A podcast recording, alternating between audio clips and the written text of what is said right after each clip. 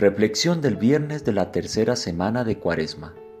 A partir del Evangelio de San Marcos, capítulo 12, versículos 28 al 34. Amarás al Señor tu Dios con todo tu corazón, con toda tu alma, con toda tu mente y con todas tus fuerzas. El segundo mandamiento es, amarás a tu prójimo como a ti mismo. No hay mandamientos mayores que estos. Cuando Buda estaba moribundo, sus discípulos estaban discutiendo cómo harían para guardar todas las 227 reglas monásticas que él les había dejado. Pidieron a su discípulo más cercano que le preguntara por la forma de priorizarlas a un número más accesible. Cuando retornó, el discípulo les comunicó que infortunadamente el Buda había fallecido antes de poder contestar la pregunta. Así fue como ellos quedaron con una enorme cantidad de reglas. Cuando Jesús fue preguntado sobre cuál era el mandamiento más importante, Él les contestó lo que está escrito más arriba, las tres dimensiones del amor, a Dios, a uno mismo y a los demás. Tres en uno. Teológicamente tiene sentido poner el amor de Dios en primer lugar. Psicológicamente tenemos que comenzar con el amor a uno mismo. La persona devota, quien está enfocada en amar a Dios obedeciendo todos los mandamientos y ganando la aprobación divina, puede ser fácilmente un individuo conflictuado y dividido, que nunca integró su sombra ni tiene la humildad de aceptar sus imperfecciones. La persona que ha hecho su trabajo en el desierto y aprendió a amarse humildemente puede aparecer poco religiosa con respecto al mayor mandamiento. Los que no aman siempre dan mala fama a la religión, pero aquel que obedece al primero y mayor mandamiento de la vida, amar con todo el corazón, no tiene que preocuparse por las pequeñas reglas. Ama y haz lo que quieras, dice San Agustín.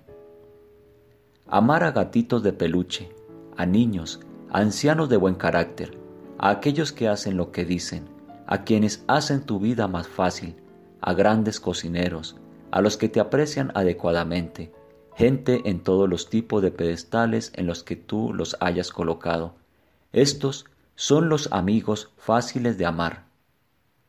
Otra cosa son tus enemigos. Gente que te disminuye, que entorpece una decisión que está en marcha, complicando innecesariamente los temas, los deshonestos, los infieles, los manipuladores y animales como ratas y cucarachas. Estos son los que realmente nos ayudan a obedecer el mandamiento. La dificultad para amar expone nuestras condiciones escondidas y nuestra agenda.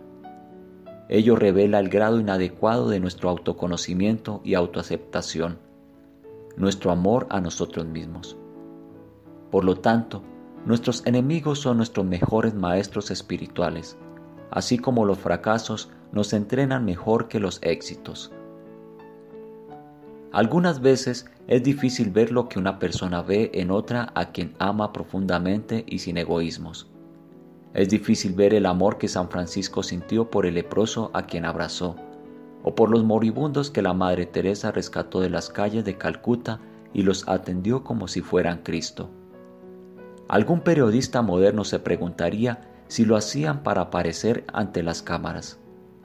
Pero amar con todo el corazón es ver lo que no pueden ver aquellos que solo pueden amar a quienes les aman. Podemos decir que los que aman de verdad ven a Dios o a Cristo en aquellos que no merecen ser amados. Sería una verdad decir que ellos se ven a sí mismos en el otro y a los otros en sí mismos.